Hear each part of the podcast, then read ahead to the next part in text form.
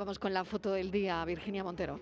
La imagen de hoy es la propuesta por Gogo Lobato. Formado en fotografía artística en su Huelva natal, su carrera profesional arranca entre la fotografía de reportaje social y de prensa. En la actualidad es colaborador en varias publicaciones de unidad editorial como El Mundo, Expansión y fuera de serie. Su interés por las nuevas tecnologías de la imagen le ha llevado a realizar contenidos tanto fotográficos como de vídeo, haciendo uso de drones y cámaras de 360 grados. Y ya saben nuestros oyentes que pueden ver la foto del día en nuestras redes sociales.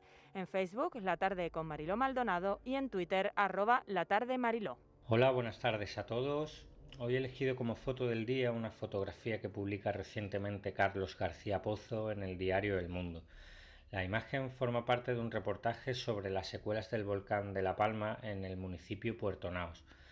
En ella se muestra un hombre que está en el portal de un edificio barriendo en el suelo la ceniza negra que, sedimenta el volcán eh, en, esta, en esta localidad y mm, eh, ha elegido la técnica del blanco y negro, me parece que, ha acertado para resaltar ese contraste de luces y sombras y, la imagen me parece directa y cuidada y espectacular.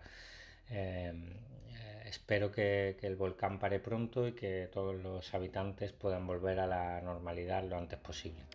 Una gran foto que pueden ver en nuestras redes sociales, más evacuaciones en La Palma, 500 personas más, las coladas siguen arrasando. Lo último, una gasolinera y una farmacia.